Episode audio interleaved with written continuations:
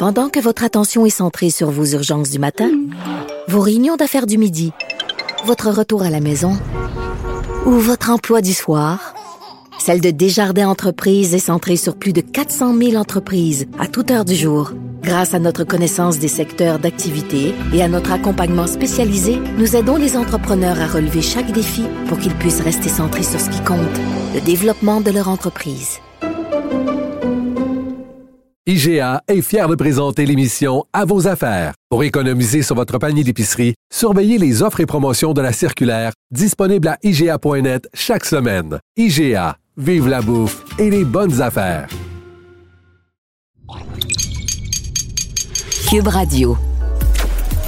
Cher public, nous vous invitons à prendre place confortablement et à fermer la sonnerie de votre téléphone cellulaire. En cas d'incident, veuillez repérer les sorties de secours les plus près de vous. Bon divertissement. Un, deux, un, deux. OK, c'est bon, on peut y aller. Sophie Durocher. Elle met en scène les arts, la culture et la société pour vous offrir la meilleure représentation radio. Sophie Durocher. Tout un spectacle radiophonique. Bonjour tout le monde, j'espère que vous allez bien. Moi, ça va très bien parce que mon prochain invité est quelqu'un qui brasse la cage, dans le sens que euh, au Québec, ben comme partout à travers le monde, il y a plein de gens qui essaient de trouver des solutions de miracle pour perdre du poids. Mais mon prochain invité, lui, a fait des études extrêmement sérieuses et il arrive avec quelque chose qui est complètement champ gauche. Moi, personnellement, je l'avais pas vu venir. Il nous dit essentiellement, ben, écoutez, les régimes et tout ça, peut-être que c'est à mettre un peu à la poubelle parce que quand il s'agit de perdre du poids, c'est le cerveau qui est le boss. Mon prochain invité, c'est Benoît Arsenault. Il est professeur à la faculté de médecine de l'Université Laval et chercheur à l'IUCPQ. Bonjour, Monsieur Arsenault. Bonjour. Écoutez, euh, je vous adore déjà. Avant même qu'on puisse se parler, je vous adore parce que vous arrivez avec une perspective tout à fait différente quand on s'intéresse à la perte de poids. Qu'est-ce que vous voulez dire quand vous avez dit à nos collègues du Journal de Montréal, c'est le cerveau qui est le boss? Ben, d'abord, je vous remercie pour le compliment. euh, et, effectivement, euh, en fait, nous, ce qu'on sait, c'est que les facteurs génétiques contribue de façon très importante à la variabilité du poids corporel qu'on voit dans la population. Donc, il y a des individus, évidemment, dans, notre société qui ont une prédisposition génétique à être minces, puis il y, a, certaines personnes qui ont un poids plus élevé. Euh, et évidemment, les facteurs génétiques qui contribuent, on pense que ce serait jusqu'à 50 à même 75 de l'héritabilité de, de, ce qu'on appelle l'indice de masse corporelle, le, poids divisé par notre grandeur qui serait dû à des facteurs génétiques. Euh, puis le problème avec ça, puis on sait même qu'il y, a, y a plus de 1000 régions dans notre génome, donc dans toutes les cellules de notre corps. Donc on a de l'ADN. Euh, cet ADN-là varie d'une personne à l'autre et il y a 1000 régions génétiques associées euh, à, à, notre poids. Euh, malheureusement, on ne connaît pas nécessairement la fonction de, ces gènes-là. Et nous, ce que, ce que notre étude révèle, c'est que dans un premier temps, la plupart de ces gènes-là euh, sont exprimés dans le cerveau, puis ils vont encoder des protéines qui euh, vont être fortement exprimées dans le cerveau aussi. Donc, cette susceptibilité génétique à avoir un poids élevé, ben, c'est vraiment, euh, ça, ça va vraiment affecter des régions du cerveau. Alors, des gens qui disent, ben moi, la raison pour laquelle je suis en surpoids, c'est dans mes gènes. Euh, il y a des gens qui rient de ça, qui ridiculisent ou qui minimisent ça. Vous, votre réponse, c'est dans 50 à 75 des cas, la personne a raison de dire ça. Euh, je, vous dirais, c'est très difficile de, de, pointer, d'identifier une personne et de dire, ben, cette personne-là a un poids élevé parce que c'est ça, il gêne telle autre personne a un poids élevé parce que c'est de sa faute, donc on n'en est pas là. Donc nous, on pense que dans la population en général, on peut expliquer une grande proportion de ces différences-là d'une personne à l'autre. Évidemment, ça prendrait des tests génétiques plus poussés, puis on n'en est vraiment pas là, puis c'est pas ce que notre étude suggère non plus, mais il faut quand même dire, justement, aux personnes qui ont un poids élevé, euh, que ben, justement, il y, a, de très bonnes chances que euh, qu'il y ait une composante génétique derrière ça, parce que euh, dans la société aujourd'hui qui valorise la minceur, on parle même souvent du culte de la minceur, à quel point c'est important pour avoir du succès, pour être validé par les autres, pour être accepté. Euh, etc., ben, il faut être mince. Euh, et ben, malheureusement, donc tout le monde dans la société, essentiellement, a la volonté d'être mince. Mais c'est pas tout le monde qui est mince. Puis les personnes qui ont un poids élevé, ben, ils en ont fait des tentatives de perdre de poids. Ils, ils, vivent dans la même société que, que vous et moi. Et puis, si, si ça fonctionnait, ben on ça saurait. c'est ça. Si ça fonctionnait, on le saurait. Mais par contre, donc on va revenir évidemment à votre étude euh, de fait selon vraiment les paramètres scientifiques et tout ça. Mais avant ça, je veux juste vous poser une question parce que pour moi, c'est tellement euh, majeur ce que vous avancez. Je veux juste quand même faire l'avocat du diable quelques instants. Euh, quand on regarde, par exemple, même au Québec, des photos, mettons, euh, à la plage euh, dans les années 70, des Québécois à la plage, euh, ben la proportion de gens qui sont minces est quand même beaucoup plus élevée que si on prend la même photo aujourd'hui. Donc, est-ce que entre les années 70 et 2023, il y a tant de gens que ça dont euh, la génétique tout d'un coup s'est enflammée et a fait en sorte que c'est des gens qui étaient en surpoids? Ah oui, absolument. C'est une très, très bonne question. Puis avant d'y répondre, je vais vous dire ce qu'on vous dit pas quand on regarde ces photos-là, c'est que la moitié des Québécois fumaient un ou deux paquets de cigarettes par jour aussi. Donc, euh, on repassera pour l'argument santé aussi. Donc, corps mince ne veut pas dire santé aussi. Même dans ces années-là, l'incidence des maladies cardiovasculaires était beaucoup plus élevée qu'aujourd'hui. Donc, euh, D'accord. Euh, c'est un bon point. C'est un bon argument. Oui. Mais deuxièmement, deuxièmement, ce que je vous dirais, euh, c'est que évidemment là, je veux dire, on les voit, les statistiques, vous les voyez, je les vois aussi. Euh, dans les années 60, 70, euh, il y avait des personnes grosses. Évidemment, c'est pas quelque chose qui est apparu du jour au lendemain. Dans l'histoire aussi loin qu'on peut retourner, il y a toujours eu des personnes grosses. Oui. Évidemment, quand on regarde les statistiques, il y en a beaucoup plus aujourd'hui qu'auparavant. Ça, c'est bien démontré aussi. Puis évidemment, loin de moi l'idée de remettre ça en question, c'est un fait. ce qu'on ce qu'on observe aussi, parce que je veux dire, il y a quand même des études qui ont été faites euh, sur la, sur la génétique de ces, de ces changements temporels-là aussi. Puis ce qu'on voit, c'est une interaction vraiment entre des facteurs génétiques et des facteurs environnementaux. On peut essentiellement dire que ben, aujourd'hui, il y a des personnes qui ont une susceptibilité génétique à être minces. Donc, ces, ces gens-là, euh, dans les années 60, 70, elles étaient minces. Puis aujourd'hui, elles sont encore minces il y a des gens dans la société qui ont euh, une susceptibilité génétique à avoir un poids plus élevé.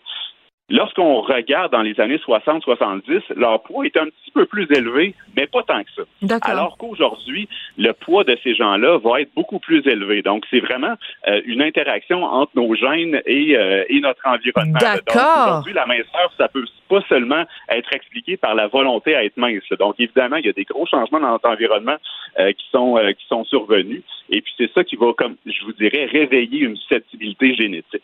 D'accord. Donc, euh, les gens qui sont euh, gros, puisque bon, on va arrêter là de penser qu'on va se faire traiter de grossophobe, on va le dire. Là, bon, il y a, la, la, la, proportion de gens qui est gros est plus élevée maintenant, et les gens qui sont gros le sont plus qu'ils l'étaient il y a, y a quelques années. Euh, Bon, il y a évidemment l'alimentation, le manque de sport, etc. Il y a toutes sortes de, trucs. Euh, mais je veux revenir donc à votre étude. Vous avez identifié, il y a une région euh, qui influence la sensibilité au sentiment de récompense associé à la prise alimentaire. Le cortex préfrontal dorso-latéral. Donc, c'est ça qui fait qu'on a envie de manger un gros morceau de gâteau au chocolat et que on continue à manger même si on n'a plus faim? Ben, ça, peut, ça peut essentiellement ressembler à ça parce qu'il y a plusieurs régions dans notre cerveau euh, qui vont contrôler notre métabolisme énergétique.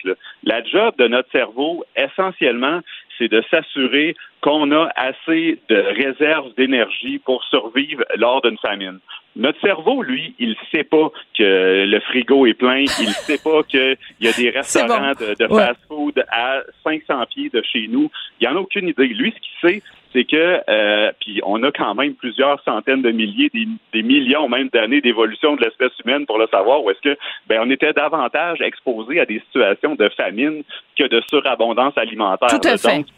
Donc, notre biologie a vraiment évolué pour s'assurer que quand on est dans une situation de surabondance alimentaire, ben, il faut faire des réserves Puis il faut pas trop dépenser d'énergie non plus. Il faut vraiment s'assurer euh, de justement quand on baisse notre euh, notre métabolisme, quand on baisse notre prise alimentaire par exemple, ben il va vraiment avoir un pairage avec la baisse de la dépense énergétique aussi. C'est une des raisons pour laquelle ben les régimes ça marche pas tant que ça parce que je veux dire ça peut marcher évidemment. il, y a, sûrement certaines personnes que vous connaissez dans votre entourage que ils ont été capables d'avoir une perte de poids, puis l'ont maintenu à long terme, etc. Mais pour chaque personne, justement, qui a été capable de perdre du poids de façon durable, il y en a combien qui ont essayé, qui ont fait plusieurs tentatives de perte de poids, puis que justement, après quelques semaines, ben, le poids, il peut baisser, quelques mois peut-être, mais il va revenir à son poids, euh, à son poids normal. Donc, pour chaque personne qui a réussi, il y en a qui ont bien, combien, en, guillemets, qui ont échoué. Euh, est-ce que c'est 10, est-ce que c'est 20, est-ce que c'est 50? Ben, on n'a pas vraiment ces données-là, mais la réalité, c'est que si vous faites une tentative de perte de poids aujourd'hui, ben, il y a plus de chances que ça, que ça échoue que ça fonctionne. D'accord. Euh, ce que vous avez fait, en, fait, cette, cette recherche-là, ce que ça démontre, c'est quelle protéine en particulier qui joue un rôle dans euh, la prise de poids d'une personne ou d'une autre? Vous avez mentionné au tout début, vous avez mentionné l'IMC, l'indice de masse corporelle, donc euh, la grandeur divisée par le poids ou le contraire, je me mélange tout le temps. Mais il y a plein de gens qui disent que ça n'est pas un bon indicateur et que, par exemple, euh, on devrait plus s'intéresser, par exemple, au tour de taille, que c'est un meilleur indicateur de la, la santé versus notre poids. Qu'est-ce que vous pensez de ça? Ah ben, je suis entièrement d'accord avec oui? vous. Même mes propres travaux de recherche le démontrent aussi. Ah oui? Euh, donc, euh, ce, qui, est vraiment intéressant, parce que moi, je, vais être le premier à dire que l'indice de masse corporelle, ce n'est pas un outil pour déterminer si vous êtes en bonne santé ou pas. L'indice de masse corporelle, essentiellement, ce que ça vous dit, c'est si vous êtes gros ou si vous êtes mince. Donc, moi, dans le cadre de cette étude précise-là, ben, je me suis intéressé à savoir pourquoi il y a des différences de poids dans la société. Mais on n'a vraiment pas regardé l'effet du poids sur la santé. Puis on a d'autres travaux en cours, justement, là-dessus, sur l'impact du poids sur la balance, mais aussi de la distribution du tissu adipeux. Le, tissu adipeux, c'est euh, l'endroit, les endroits dans notre corps qui, qui, ont des réserves d'énergie, donc les cellules qui entreposent notre énergie, nos réserves de gras essentiellement. Puis nous, ce que nos propres travaux démontrent, c'est que peu importe notre, euh, notre indice de masse corporelle, ben ce serait davantage l'endroit dans notre corps voilà. où la graisse est située que, euh, que le poids sur la balance. Donc, il y a des individus qui sont très minces, mais qui vont, par exemple, entreposer leur excédent d'énergie, pas nécessairement euh, au niveau des hanches et des cuisses, un, un, tissu adipeux qui est essentiellement pas très nocif pour la santé, mais plutôt dans le foie, dans l'abdomen, dans le cœur, dans nos muscles. Ça, peut vraiment poser préjudice à la santé chez des personnes minces comme chez des personnes grosses. Puis on voit que chez des personnes grosses aussi, il y en a des personnes grosses qui, euh, essentiellement, euh, ne sont pas fumeuses, euh, ont des habitudes de vie exemplaires, mais leur risque n'est pas nécessairement si élevé que ça. C'est sûr qu'il y, a des fois, il y a un petit risque, mais ce qu'on voit, c'est que c'est pour la santé, là, c'est vraiment pire d'être mince et en mauvaise santé qu'être gros et en santé quand on regarde le risque à long terme, par exemple, de développer des maladies cardiovasculaires. Tout à fait. Ben écoutez, c'est absolument euh, passionnant. Et vous mentionniez tout à l'heure qu'on a peut-être des gens autour de nous qui ont, qui ont, qui ont perdu du poids. Ben mon mari et moi, je suis très fière de le dire, on a perdu beaucoup de poids en changeant notre alimentation, en changeant la, la consommation d'alcool aussi. Et euh, ben moi, je l'ai surtout remarqué le tour de taille. Monsieur Arsenault, j'ai perdu 16 cm de tour de taille. Ah ben c'est très intéressant ça. Puis euh, on le voit aussi évidemment quand il y a certaines personnes, vous l'avez dit, quand on fait des quand on, diminue notre rapport énergétique, puis évidemment vous avez raison de le dire que l'alcool peut y contribuer de façon très très très importante. Là, ça faut faut pas se le cacher non plus. C'est quand même c'est quand même très euh, dense en calories euh, l'alcool effectivement. Mais moi, je, pense que le, message qu'on doit envoyer, je pense que le message que, que, les études qu'on fait envoient, c'est que ben, peu importe l'effet de, de, de, ces changements de comportement-là qu'ils vont avoir sur la balance, ben, je pense que c'est important de faire des changements de comportement si, évidemment, on est, on est inactif puis on n'a peut-être pas une alimentation qui est très équilibrée. Peu importe les résultats euh, sur la balance, on sait que changer ses comportements euh, vont avoir un effet majeur sur les euh, sur la santé cardiovasculaire à long terme. Donc, c'est ça qu'on devrait encourager. Puis, ben, évidemment, il y a des gens qui vont perdre du poids en changeant leurs habitudes de vie. Il y a des gens qui perdront pas de poids. Il y a même des gens qui vont en gagner. Mais c'est pas ça l'objectif. C'est ça. ça exactement. L'objectif, c'est d'être en santé et pas voilà. sur la sur la santé par, plus que plus que sur le poids. Absolument. Ben écoutez, ça, ça, a été passionnant comme discussion. Merci beaucoup. Puis continuez euh, vos recherches parce qu'on a vraiment envie d'en savoir plus. Euh, Benoît Arsenault, vous êtes professeur à la faculté de médecine de l'Université Laval, chercheur à l'IUCPQ et vous nous rappelez ben, que c'est le cerveau qui décide. C'est le cerveau qui est le patron parce que le boss maintenant, après Faucon Pellerin, on n'utilise plus ça des mots anglais. Ah, c'est le, le patron, c'est le cerveau. Merci beaucoup, Monsieur Arsenault. Merci, au revoir. au revoir. Culture, tendance et société. Patrick Delisle-Crevier. On a l'impression que chaque semaine, il y a une nouvelle télé-réalité. Quand c'est pas des gens qui sont pitchés en plein milieu de la jungle, c'est des gens qui doivent trouver euh, l'amour euh, dans le pré ou alors euh, des gens qui sont isolés puis qui doivent survivre avec Survivor. Mais là, Patrick, tu veux nous parler d'une nouvelle télé-réalité pour trouver l'amour? Cœur de Trucker. D'abord, le titre est vraiment absolument charmant parce que c'est un petit clin d'œil évidemment à Cœur de Rocker, mais euh, est-ce que c'est bon? Est-ce que c'est bon? Bon, d'abord et avant tout, euh, je dois t'avouer que la semaine dernière, lors du visionnement de presse, j'ai trouvé ça un peu long. Ouais. Euh, je m'intéresse pas tant de ça, moi, à l'univers des truckers, pour, pour, faire un lien avec Cœur de Trucker, des camionneurs. Et donc, j'ai trouvé ça un peu long. Bon, c'est intéressant, c'est certain, pour les gens qui aiment la télé-réalité. On se retrouve ici avec quatre camionneurs euh, de différents âges. Jonathan, 28 ans, Coralie, 21 ans, Junior, 42 ans, Dominique, 50 ans. Dominique, qui est celui qu'on a pu découvrir, le camionneur de la voile, le bel âtre, ah, oui! Et donc, euh, je pense qu'il ne restera pas célibataire longtemps, puisqu'il rencontre quelques dames lors de son périple dans son camion. Donc, ce qu'il faut dire, c'est que si tu t'intéresses pas tant de ça à l'univers des camionneurs, euh, il y a beaucoup de small talk, euh, excuse-moi l'expression anglophone, dans cette euh, télé-réalité. De babillage? De, ouais, entre PA Méthode et les candidats, où à un moment donné, on, PA Méthode rencontre la grand-mère, la mère de la jeune Coralie. À un moment donné, on dit, OK, on, on a compris, on n'a pas besoin. Donc, des fois, je trouve que ça s'éternise un peu, puis il faut vraiment avoir un intérêt. Puis en plus, après ça, ben là, si tu veux savoir comment euh, les, comment est-ce qu'on fout, parce que là, je vais t'en parler plus tard, mais quand, comment est-ce qu'on va tanker un, Et là là. une grosse vanne de 18 roues comme ça, parce que c'est ce qu'on entend dans euh, et des trucs comme ça. C'est un cours de camionneur 101 sur comment ça fonctionne euh, un tel camion. Euh, euh, le langage, comment se préparer. Il y a aussi le rituel et tu sais l'espèce de cliché du camionneur qui qui chaîne son troc et qui euh, qui enlève ses boots avant de rentrer dans son camion, puis que tout le monde doit enlever les boots. Il y a quelque chose de presque religieux. Ça, on, le retrouve dans cette série-là. Mais en même temps, il faut. Euh, moi, ça n'a pas capté mon intérêt dans le sens où ça m'intéresse pas, moi, la vie d'un camionneur. Et donc, et à la décharge, ça ne m'intéresse pas de suivre des gens à la télé qui sont en quête de l'amour. Donc, ah, je suis visiblement pas dans, ce public cible-là. C'est bien fait, c'est une bonne télé-réalité. Ce n'est pas mon truc, encore moins des camions. À un moment donné, je trouvais que c'est comme si je me sentais comme, mon Dieu, j'ai vraiment pas eu le, le mémo ou le code initiatique de ça parce que j'étais dans le visionnement de presse, j'avais l'impression de ne pas triper autant que tout le monde autour de moi, ça hurlait, ça. Hein? Ils ont annoncé la deuxième saison et là, c'était, bon, faut dire que dans ce genre de visionnement de presse-là, on s'auto-congratule et on aime ça, puis on aime bien ce qu'on a fait et tout, et je comprends très bien ça. Mais donc, on a annoncé déjà la deuxième saison de cette série-là.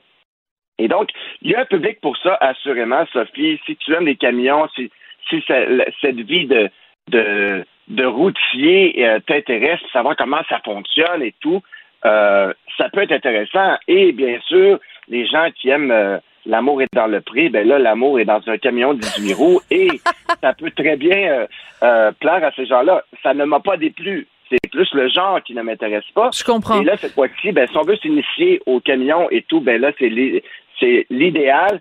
Et bien entendu, Sophie, je dois t'avouer que ça écorche un peu les oreilles parce qu'il y a beaucoup, beaucoup, beaucoup d'emprunts et de slang, d'emprunts à la langue anglaise et des slangs. Mais tu sais quoi, ça me dérange pas, moi. Ça me dérange pas dans le sens où euh, c'est pas des, tu sais, c'est pas des gens qui sont journalistes ou animateurs. S'ils parlent comme ça dans la vraie vie pourquoi est-ce que, au, contraire, c'est comme un, un, un, un, camionneur dans son habitat naturel, il faut pas le dénaturer. S'il se mettait à parler comme Denise Bombardier à l'intérieur de son 18 roues, on se poserait des questions. Alors, euh, ben, je te propose d'écouter justement, euh, ceci dit en tout respect pour Denise Bombardier, hein, euh, j'aurais pu dire Mathieu Bocoté ou, ou quelqu'un d'autre, mais donc on va écouter un petit extrait de la bande-annonce donc de cette série, nouvelle télé-réalité Cœur de Trucker, qui est diffusée, ça commence jeudi le 6 avril à 20 sur UniTV. On a déniché une camionneuse et trois camionneurs célibataires qui tenteront de trouver l'amour sur la route. Le genre de fille que je recherche surtout, c'est une fille fonceuse qui a pas peur de rien, qui comprend le style de vie que j'ai. C'est le regard, c'est le sourire. Si la fille s'en va qu'elle bouge bien, petite faiblesse d'un genou. D'avoir des projets avec une personne, de fonder une famille. T'es déjà euh, le coq de la basse-cour. P.A. Méthode anime Cœur de troqueur. Sur alors, euh, il est quelqu'un qui mentionne il faut qu'elle comprenne mon style de vie. C'était ça aussi le défi de l'amour et dans le pré, c'est que euh, être agriculteur, c'est un style de vie particulier. Euh, donc, quelqu'un qui accepte de tomber en amour avec euh, avec quelqu'un qui est agriculteur ou agricultrice, ben c'est tout le style de vie qui vient avec. Et camionneur, c'est pas évident. Tu pars des fois pour euh, des semaines et des semaines. Tu vis dans ton camion, donc pour trouver l'amour, c'est pas évident. Donc, est-ce que au moins cet aspect-là de dire bon ben ça prend des gens qui sont ouverts d'esprit, ouverts à l'aventure, est-ce que ça, cet aspect-là, c'est intéressant ou même pas? Oui, c'est intéressant. Puis en même temps, euh, Sophie, tu parles d'agriculteurs ici. Il y en a même un du lot qui est agriculteur et camionneur. Et, donc, il y a quelque chose de fascinant là-dedans en même temps. Si, le milieu te plaît et si ce genre de télé-réalité-là, parce que c'est bien fait. Puis à méthode de sentir bien en tant, en tant qu'animateur, c'est une première expérience pour lui. Il fait un bon job de cupidon dans, dans cette série-là et tout. C'est intéressant si tu t'intéresses au genre. C'est, je veux pas dire ici que c'est une mauvaise télé-réalité. C'est très bien tu les camions, l'univers du camionneur et tout, c'est très bien fait. Et euh, je pense qu'il y en a quelques-uns là-dedans qui vont euh, être atteints de cette flèche de Cupidon. Euh, quand on regarde un peu le langage corporel et tout, on, les voyait, là, ça avait des petits sourires et tout. Je pense que ça je pense que ça s'annonce bien pour ces, jeunes célibataires. Mais bon, c'est une bonne série. on est rendu là dans la télé-réalité, on est rendu dans l'univers des camionneurs quelle, est le quelle, sera la prochaine télé-réalité, c'est à suivre. Mais c'est intéressant, c'est bien fait. Euh, bon, comme je dis, euh, certaines oreilles peuvent être écorchées, mais euh, je pense que ça aurait été pire si on aurait dit au camionneur fais attention aux anglicismes et tout, ça aurait comme eu un non, non. ça aurait été un non-sens. Donc, c'est à découvrir. C'est des épisodes d'une heure. Moi, j'aurais peut-être pu se ça en une demi-heure plutôt qu'en une heure. Des fois, tu te dis, hum, c'est un peu long. Est-ce que c'était vraiment nécessaire de nous faire visiter? euh, cette rest area. Euh, on a-tu besoin de voir les toilettes d'un rest area ou pas nécessaire, non leur douche Exactement, mais euh, j'aurais peut-être pu se les raccourcir un peu tout ça, mais sinon c'est à écouter pour les gens qui s'intéressent à la télé-réalité et aux camionneurs. Ouais, moi, ça ce qui m'intrigue de découvrir une jeune femme de 21 ans. D'abord, c'est un milieu où il y a évidemment beaucoup plus d'hommes que, que, de femmes, mais de découvrir une femme de 21 ans qui est camionneuse, moi, je, ça m'intéresse. Je, je, me demande c'est qui cette femme-là, qu'est-ce qui fait qu'à 21 ans, euh, à 21 ans, tu t'en... Ouais, bon, alors euh, ben, je rappelle que ça commence donc sur UniTV Cœur de Trucker et comme c'est évidemment un petit clin d'œil à la chanson de Julien Clerc, c'est là-dessus qu'on va se quitter. Merci beaucoup. À demain, Sophie. J'ai jamais su dire je t'aime. Oui, mais maman, je t'aimais quand même. Comme personne t'a jamais aimé. Pendant que votre attention est centrée sur cette voix qui vous parle ici, ou encore là, tout près ici, très loin là-bas, Celle de Desjardins Entreprises est centrée sur plus de 400 000 entreprises partout autour de vous. Depuis plus de 120 ans, nos équipes dédiées accompagnent les entrepreneurs d'ici à chaque étape pour qu'ils puissent rester centrés sur ce qui compte, la croissance de leur entreprise. IGA est fier de présenter l'émission À vos affaires. Pour économiser sur votre panier d'épicerie, surveillez les offres et promotions de la circulaire disponible à IGA.net chaque semaine. IGA Vive la bouffe et les bonnes affaires. Vous vous demandez si les plantes ressentent de la douleur?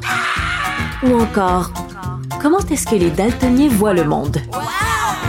Le balado en cinq minutes est pour vous.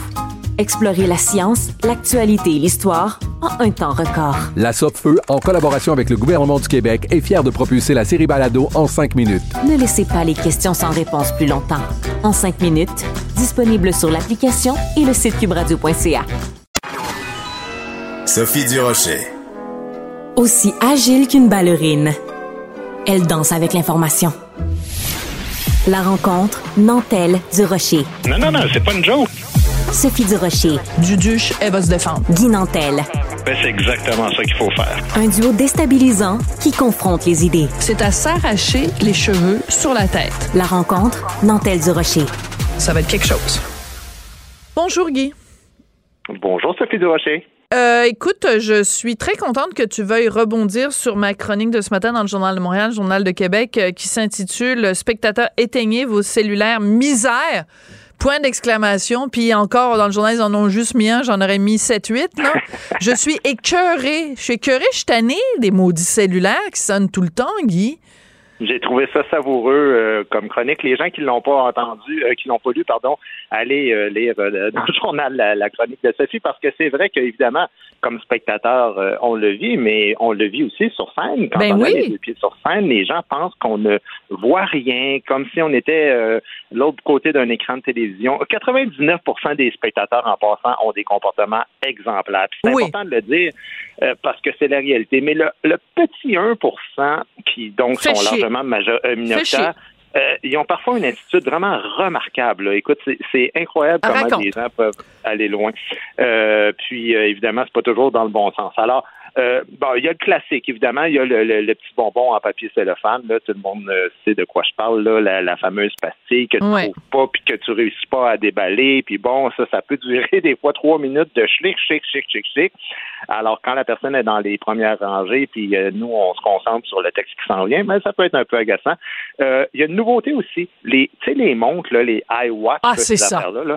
Ouais. Écoute, quand les gens applaudissent, là, maintenant, c'est rendu, il y a comme euh, 80 petits carrés qui se mettent à allumer en même temps parce que, je sais pas, je pense que c'est quand tu bouges Ah, c'est le- possible, le- ouais.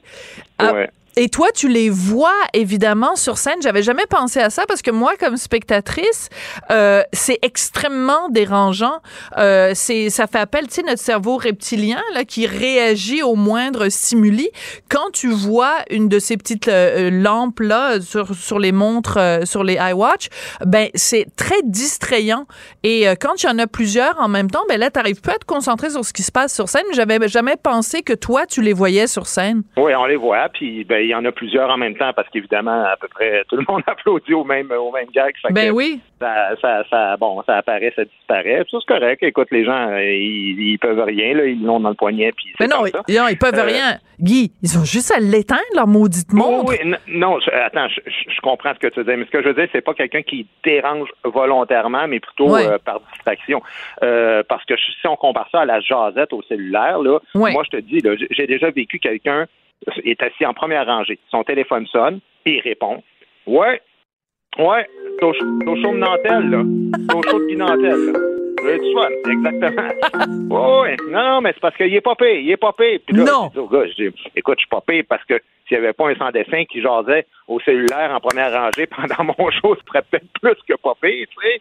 Euh, Il y en a qui cachent ça dans des sacs aussi, euh, donc qui ont leur cellulaire, mais caché. Donc, ce que ça fait, c'est que le- le- les gens le voient pas, mais moi, de mon, de mon point de vue, je vois comme son visage s'éclairer en bleu à tous les deux minutes parce que le Incroyable. gars veut voir le score du hockey.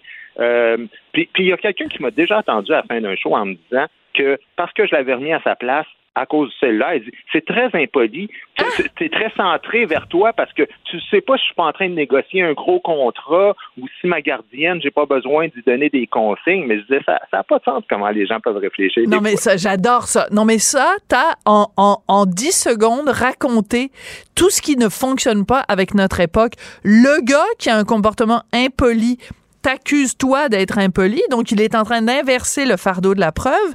Et en plus, il te dit euh, de, de, que t'es égoïste alors que c'est lui qui est égoïste. Et surtout, je veux dire, quand bien même il est, en train de négocier un gros contrat, si t'es en train de négocier un gros contrat, mon homme, va pas voir le spectacle de Guy Nantel, va au bar à côté, négocie ton gros contrat, puis quand t'auras fini, là, tu iras voir le spectacle de Guy Nantel. C'est hallucinant.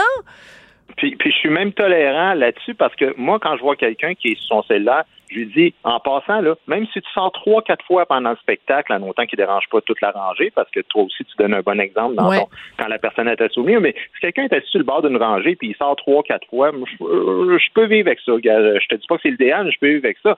Mais on dirait que tout est tourné vers soi-même. À un moment donné, euh, quelqu'un avait un album, tu sais, un album comme on avait quand on était jeune de Jean Coutu, rempli de photos. Ça, c'était des photos de pêche, puis il commence pendant le spectacle parce qu'il y a des salles où on voit mieux que d'autres quand, quand on était. Moi, il montre ça à son ami.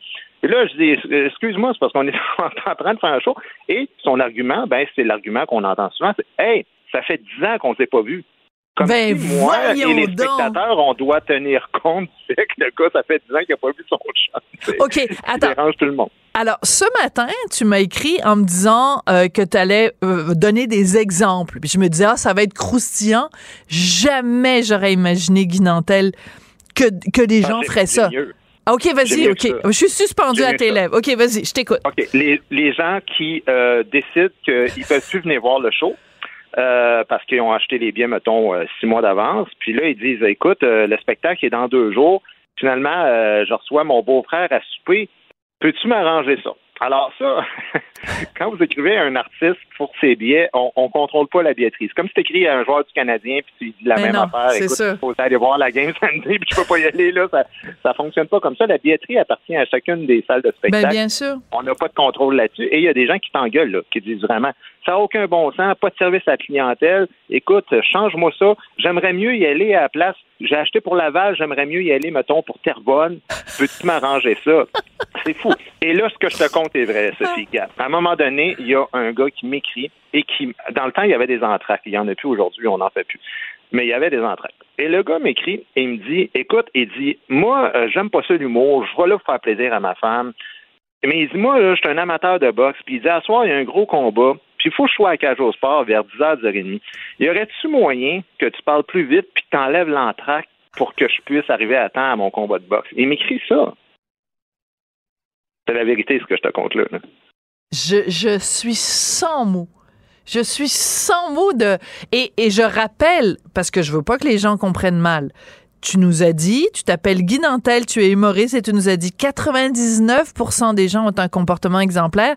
C'est seulement 1% des gens qui se comportent euh, euh, bizarrement parce que je veux pas que les gens pensent que tu es en train de, de, de, de dénigrer ton public. Ton public, Ah non, non, mais non, c'est ça. Mais c'est super important de, de, de le mentionner. minoritaire, mais de Mais toute oui. façon, euh, mon public ou le public de n'importe qui, c'est ça représente un peu La la, société, en ben oui. C'est le petit nombre qui décide, par exemple, que de passer sur une lumière rouge puis d'aller Oui. euh, se stationner au milieu de la vue pour empêcher les gens de, de- dans le sens transversal de passer. Tu comprends? C'est jamais un grand nombre de personnes qui sûr. font ça. Et ils dérangent tout le monde. Je- et, et- et je trouve ça le fun parce que tu as aussi parlé du fait que c'est des fois, c'est des professionnels qui font ça. Là. Des fois, c'est des journalistes. Des fois, moi, j'ai mis une photographe dehors euh, parce qu'à un moment donné, elle dérangeait tout le monde qui avait payé pour des billets. Elle se levait, elle se couchait à terre, elle prenait des photos en plongée, en contre-plongée, elle sautait. À un moment donné, j'ai dit, écoute, moi, je mets pas de costume puis je change pas de place. Là. Je suis debout en arrière d'un micro, je pense que tout ce qu'il faut. Là, elle s'est fâchée. Hey, je suis une photographe. Ben, je l'ai mis dehors. Ouais. Puis, tu sais, il faut, faut toujours réagir oui, il faut se tenir que- debout. Et euh, c'est pour ça, parce que moi, je, je donnais l'exemple ce matin d'une pièce de théâtre où je suis allée. La pièce durait juste une heure et demie. Il y a eu trois fois des cellulaires qui ont sonné. Et la première fois, j'étais assise derrière la blonde du gars qui a écrit la pièce de théâtre. Et c'est son cellulaire à elle qui a sonné. Donc, c'est c'est quand même inacceptable. Puis l'autre, c'est une ancienne chroniqueuse culturelle, mais je suis allée voir le spectacle de Philippe Audrey, La rue Saint-Jacques, et à un moment donné, il y a quelqu'un qui est parti d'une rangée du milieu, qui avait vraiment un banc, là, vraiment très, très, très proche de la scène. Et qui s'est levé en plein milieu du spectacle, qui était en plein milieu de la rangée. Et c'est le mari d'une animatrice très connue qui anime une émission qui s'intitule quelque chose qui a à voir avec la télé. Mais je dis ça, je dis rien, moi. Bon. Alors, c'est le mari de cette fille-là. Et ce gars-là, il se trouve que c'est une armoire à glace. Il doit mesurer 6 pieds 4. Il est bâti comme un frigo euh, double porte.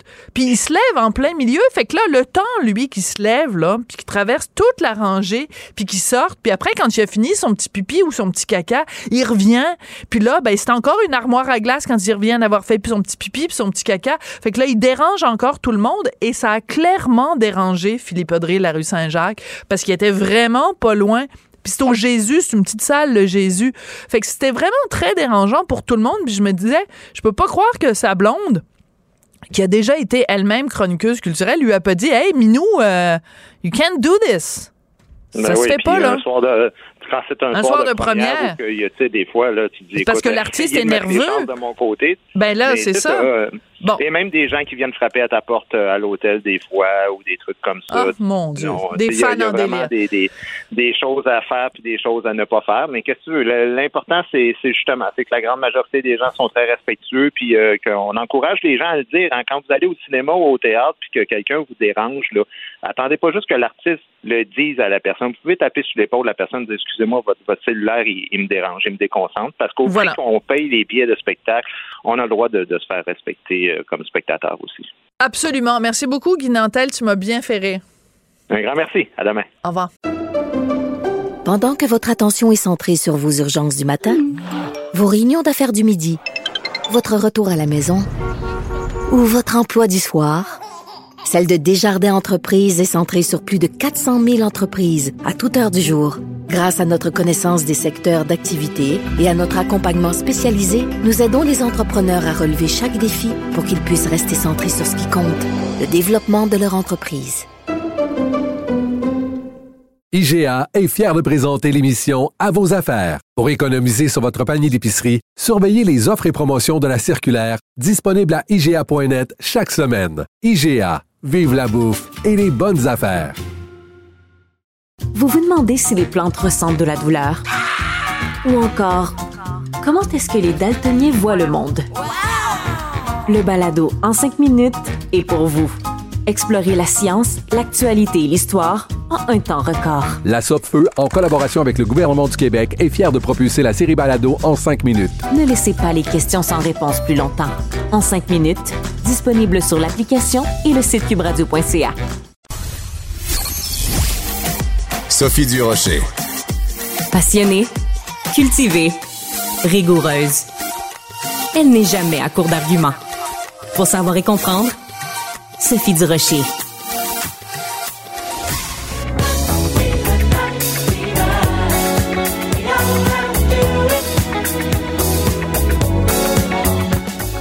Alors, vous avez reconnu, bien sûr, les Bee Gees et Saturday Night Fever. La musique, en tout cas, de Saturday Night Fever. Ben, le costume blanc que portait John Travolta dans le film est à vendre. Ça coûte 200 000 dollars. Et euh, ben, ça me donnait envie, quand j'ai vu cette nouvelle-là passer, en fait, c'est une idée de ma collègue, Marianne Bessette, qui est recherchiste, journaliste à la recherche à l'émission. Ça nous a donné envie de parler à Michel Barrette parce que ben, il est animateur, euh, évidemment, amateur plutôt. Voyons, coudon du rocher. J'ai de la difficulté avec mes mots aujourd'hui. Il est amateur de, de vieillerie, hein, de de- d'antiquité et de surtout de pièces, de morceaux qui ont appartenu à des célébrités. Michel, bonjour. Bonjour Sophie. Comment vas-tu, Michel? Je vais très bien, très très bien. Est-ce que c'est le genre, euh, est-ce que c'est le genre de truc, pas. Est-ce- Oui, excuse-moi. est-ce que c'est le genre de truc qui t'intéresserait, toi, acheter le costume blanc de John Travolta qui portait dans Saturday Night Fever? Je sens la main de, de- de ma blonde Maude qui resserre mon cou lentement en disant c'est sûr que ça m'allume puisque tout ce qui touche le show business, le ah, l'Amérique, les grands conflits mondiaux, bien sûr l'automobile, c'est une maladie que j'ai vraiment. Alors, j'apprends ça là, là je ne le savais pas. Alors, je vais m'empêcher, je vais passer. Quand l'entrevue va se terminer, je vais regarder dehors, je vais penser à autre chose. Sinon, euh, ben, c'est sûr que je n'irai pas mettre des 100 000 US sur le costume de John Travolta, mais si j'étais immensément riche, je ferais partie de la liste de ceux qui seraient en ligne pour tenter de l'acheter. Alors, on en a déjà parlé, toi et moi. Tu possédais, peut-être tu la possèdes encore, une Bob épine qui a appartenu à Marilyn Monroe.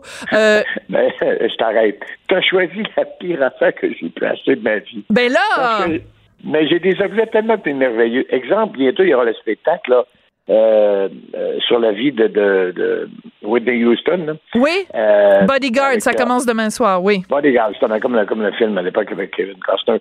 Ben, moi, j'ai une robe qui a appartenu à, Hein? oui, oui, à, à Whitney Houston, une robe de spectacle.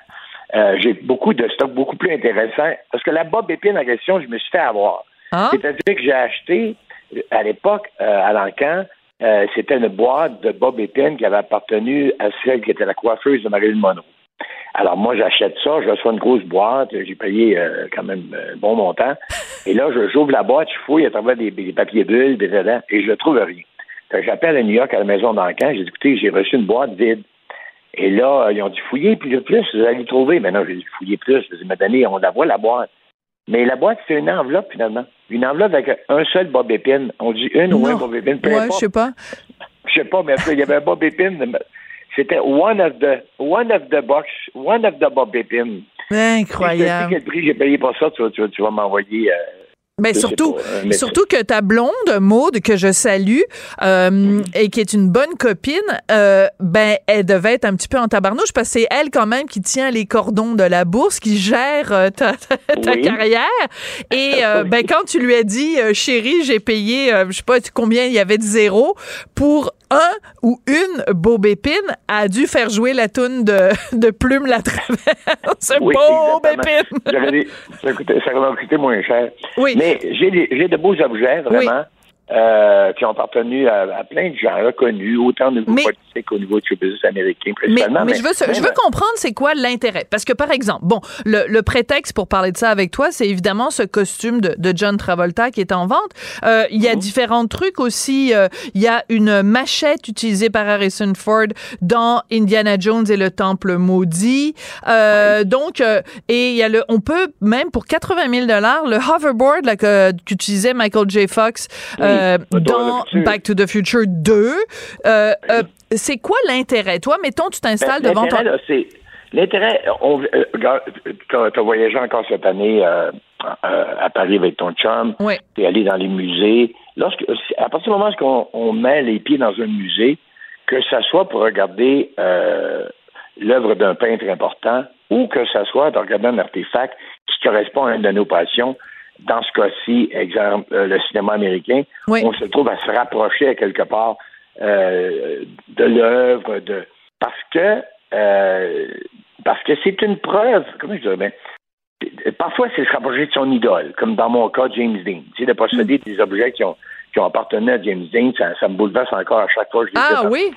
À ce Ah oui, point-là? les travaux scolaires. Ah oui, tu sais, quand tu as le, un travail scolaire, que ce petit garçon-là qui écrit, tu sais, qui fait ses temps de verbe dans la maison euh, en- dans l'Indiana, à, à Fairmont, Hmm. d'écrire. Tu- Le petit gars, il sait pas qu'il va devenir James Dean. Lorsque j'ai à la machine mon étude de cas, my case study, où James Dean, 16 ans, son professeur d'art dramatique lui demande Qui es-tu?